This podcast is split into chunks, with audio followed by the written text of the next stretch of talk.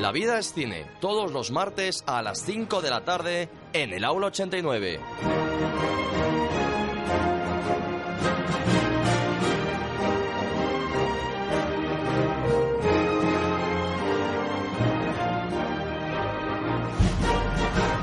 El nombre de Milos Forman se halla inevitablemente ligado al conocido como nuevo cine checo de la década de los 60 del siglo pasado, una corriente cinematográfica que alineó a varios creadores del momento. Sin embargo, fue en Hollywood donde el director alcanzó la fama con clásicos ganadores de varios Oscars como Alguien voló sobre el nido del cuco o Amadeus y ha sido en Estados Unidos donde residía desde hace más de 50 años, donde ha fallecido este sábado pasado a la edad de 86 años.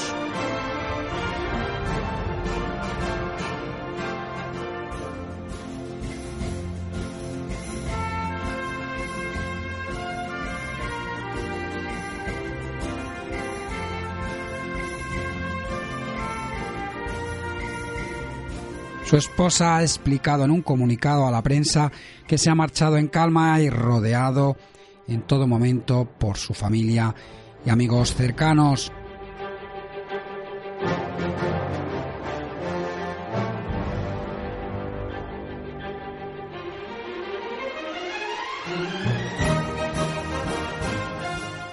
El actor Michael Douglas, coproductor de Alguien voló sobre el nido del cuco, le contrató para dirigir este film y con ella logró alzarse con los cinco Oscars principales de ese año y a partir de aquí le llegaría una carrera llena de éxito continuado. Milos Forman trabajó meticulosamente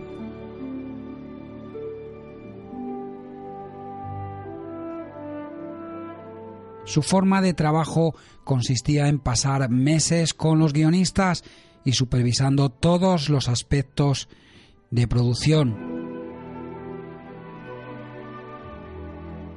Y más tarde llegaría la película de la que hablaremos hoy, Amadeus, con la que batiría ampliamente su marca en todos los Oscars, logrando ocho estatuillas basada en la obra teatral del dramaturgo británico Peter Shaffer. La película retrata al genio musical del siglo XVIII Wolfgang Amadeus Mozart presentado como un ser infantil, inmaduro y mal hablado desde el punto de vista de su rival, el compositor Antonio Salieri.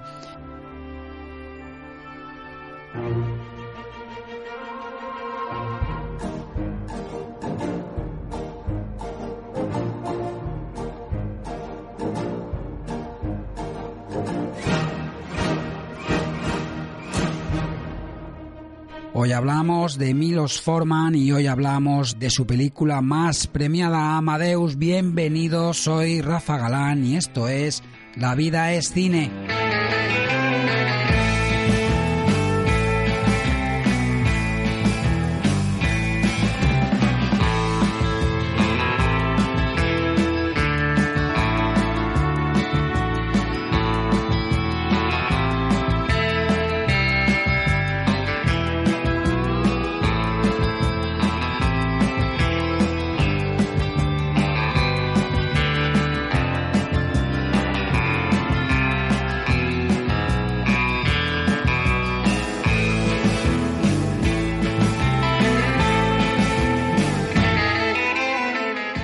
Forman tuvo muy claro su exilio en alguna ocasión, según apunta el diario El País en su crónica del pasado 15 de abril, afirmaba que prefiero un país libre y atestado de mal gusto a un país refinado pero sin libertades. La censura es el peor de los males. Viví bajo un régimen totalitario en el que existía la presión de la censura ideológica. Ahora vivo en un país en el que si existe alguna presión es la comercial. Sin duda, prefiero esta última, al menos en ella deciden miles de personas y no solo una.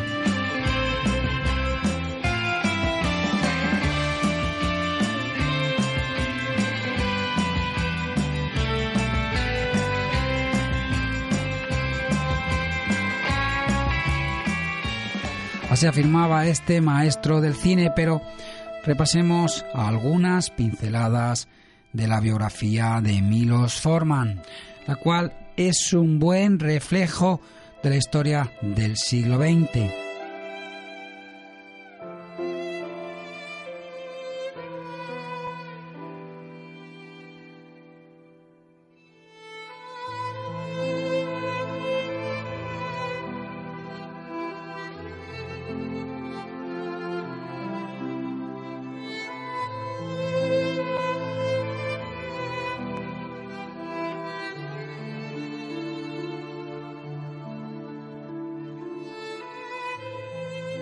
Nacido en 1932 e hijo de padres protestantes, quedó huérfano de niño. Su madre murió en el campo de concentración de Auschwitz y su padre en el campo de Buchenwald.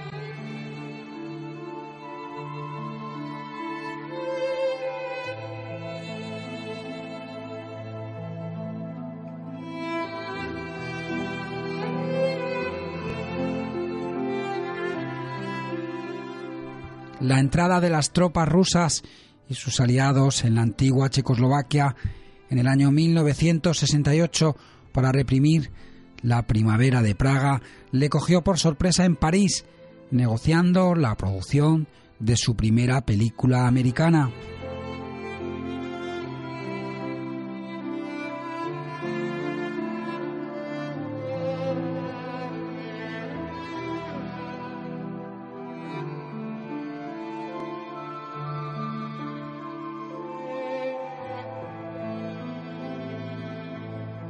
Fue despedido por el estudio checo para el que trabajaba y se trasladó a Nueva York, donde fichó como profesor de cine para la Universidad de Columbia. En 1977 se convirtió en un ciudadano estadounidense de pleno derecho y fue en 1997 cuando recibió el Globo de Cristal en el Festival Carolivari por su contribución al séptimo arte y en 2010 fue galardonado en algunos de los premios Lumière del Festival de Cine de Lyon. Сердце перестанет биться, мы с тобой вдвоем как птицы, клетка не предел амбиций, я открыл улетай. Сердце перестанет биться, с тобой вдвоем как птицы, клетка не предел амбиций, где-то рядом есть рай. Знаю, что я Alguien voló sobre el nido del cuco apareció en 1975 basada en una novela del escritor Ken Casey y que había utilizado sus experiencias con el LSD para imaginar lo que ocurriría en un asilo en el que los pacientes fuesen obligados a tomar drogas para mantenerlos bajo control. Forman dejó a un lado todo el tema psicodélico para centrarse en la rebelión que se producía en este centro psiquiátrico, donde el delincuente al que ingresan, interpretado por Jack Nicholson, conseguía despertar en sus compañeros el sentido de la libertad dormida. En realidad la película era una metáfora. El manicomio representa al Estado y la rebelión de Nicholson, la lucha del individuo contra la opresión del sistema, una historia comercialmente muy difícil sobre el papel, pero que sorprendentemente resultó uno de los mayores éxitos de la década de los 70.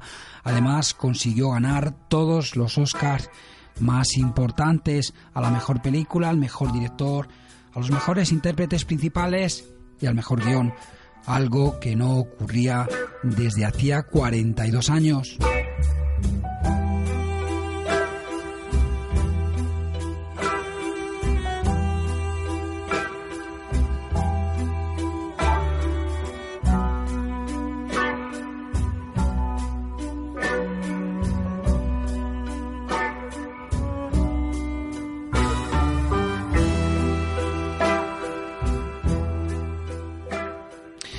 Forman mantendría su buen nivel cinematográfico con el musical Hair en 1979 o con Time en 1981.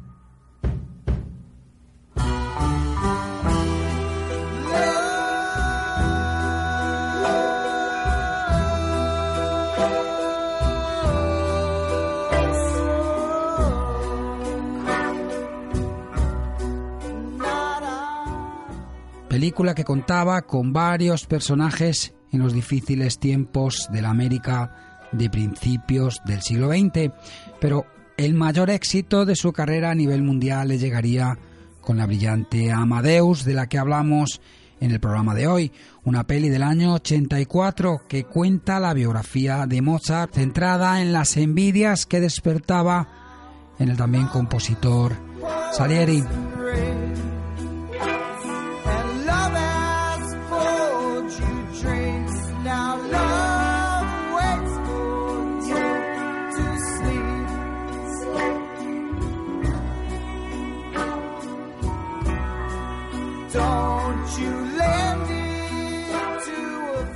Amadeus ya es una peli rodada con grandes medios, unía belleza plástica y una gran intensidad dramática, junto con una sensibilidad para abordar la psicología muy compleja que interpretan todos estos personajes.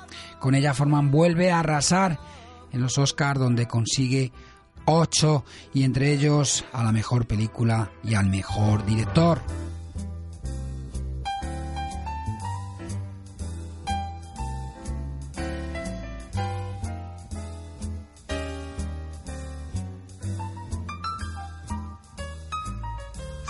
Somewhere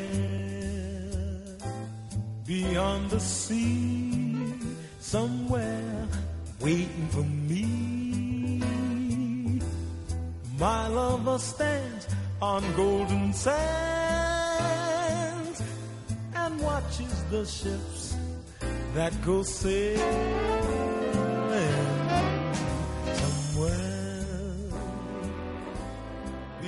Aunque con algunos largos paréntesis de inactividad, la carrera de Milos Forman se mantuvo desde entonces en primera línea del cine, con películas como Balmont de 1990, en la que ofrecía una personal visión de la novela Las relaciones peligrosas de Laclos. En 1997 llega El escándalo de Larry Finn, un drama sobre las tribulaciones del rey del porno editorial americano.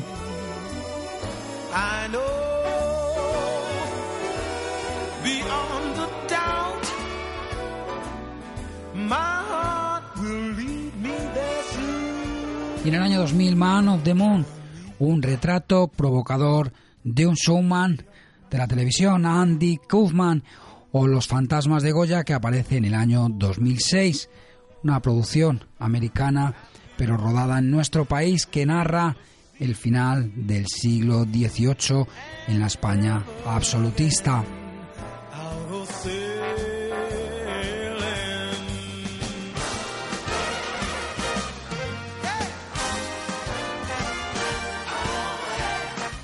Como realizador a este checo nunca le importó rodar guiones de otros. Es más, de sus ocho películas en el exilio solo escribió el libreto de dos.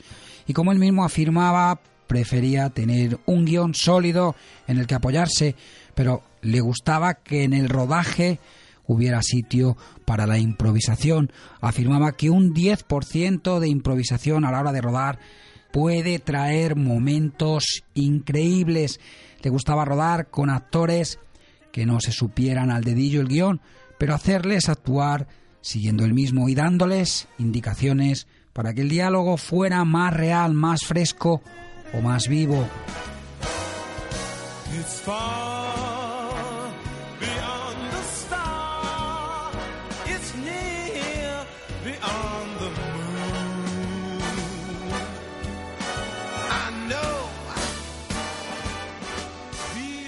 También se dio cuenta de que Praga era una capital única europea en la que había cambiado poco desde la época de Mozart, pero regresar allí no le producía buenas sensaciones.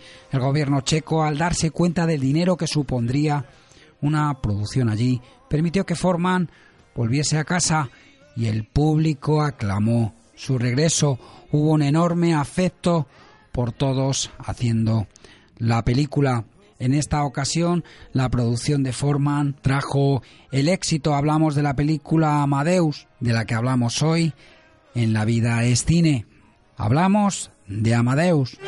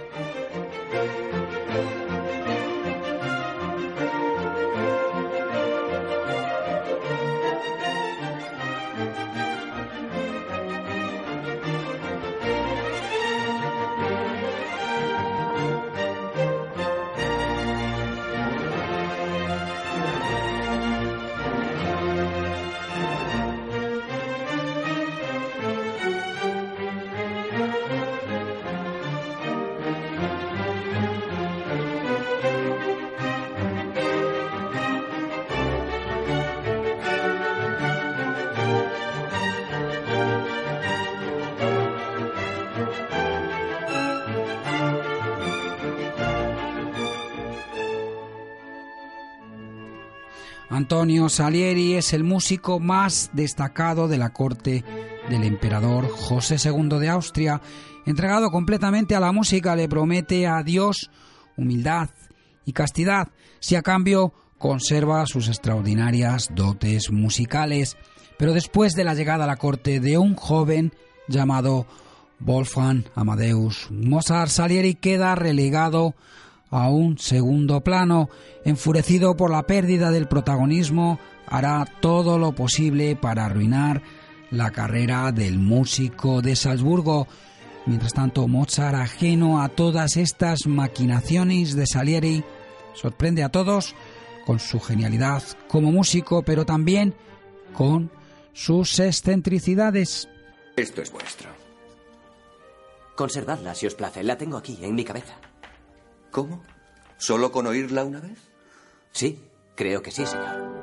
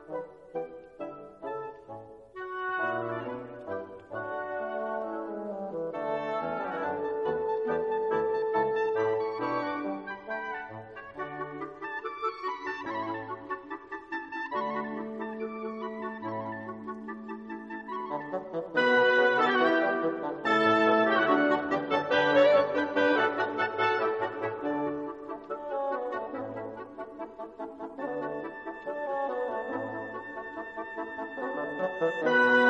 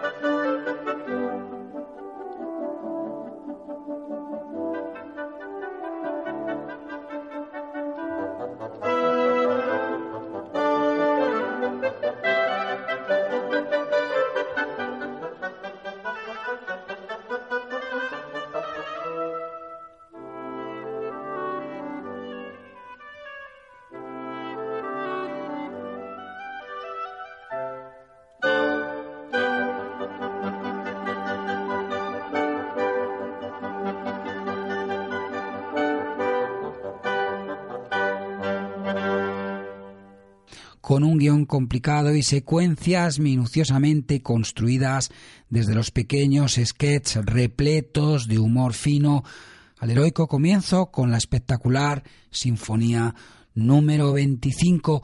Pocas veces hemos encontrado en una película una dirección artística y una fotografía más elocuentes que en Amadeus.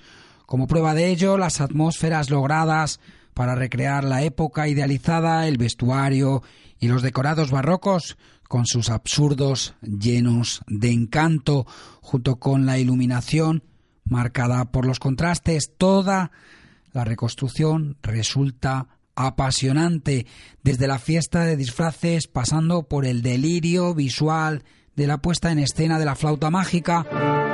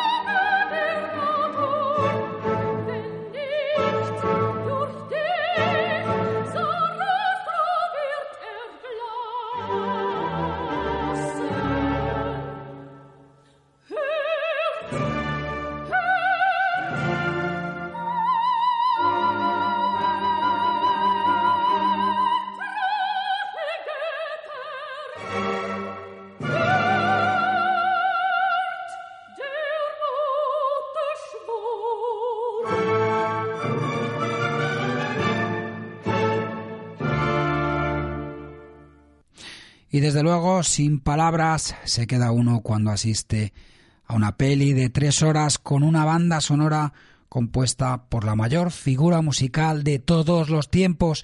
El placer que resulta escuchar su obra queda aún reflejado más si cabe cuando vemos la puesta en escena rodada con magnífica maestría por Milos Forman. Las representaciones de la ópera son momentos estelares del fin, con un tratamiento muy sensible de iluminación y color y con una sabia utilización de los planos, lo que contribuye a la carga emocional que se atribuye a lo que se espera de la vida de Mozart. Podemos decir que roza la perfección casi absoluta esta peli, además envuelta en un diseño con un vestuario y una recreación del momento histórico barroco que deja al espectador boquiabierto y en el que Forman, con su sabiduría como director, busca las localizaciones perfectamente.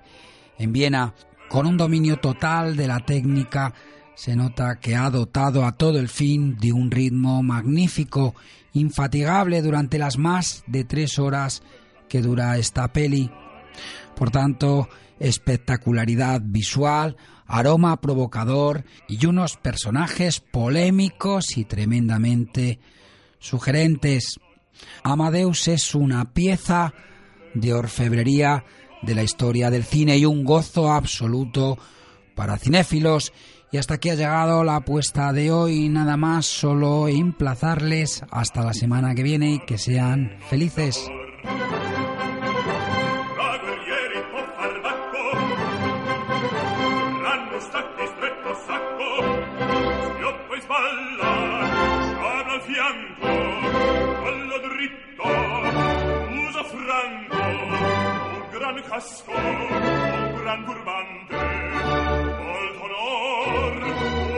Poco